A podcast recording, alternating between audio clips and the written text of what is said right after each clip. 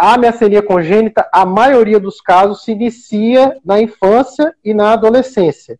O que acontece é que tem algumas formas que são tão brandas que se iniciam na adolescência, mas o paciente só vai realmente sentir fadiga, por exemplo, quando ele vai fazer um trabalho braçal. Ele foi um adolescente que ficou sentado em computador a vida toda, e aí, de repente, quando ele chega por volta de 20, 30 anos, que é a idade adulta, ele faz um trabalho braçal e aí ele sente a fadiga.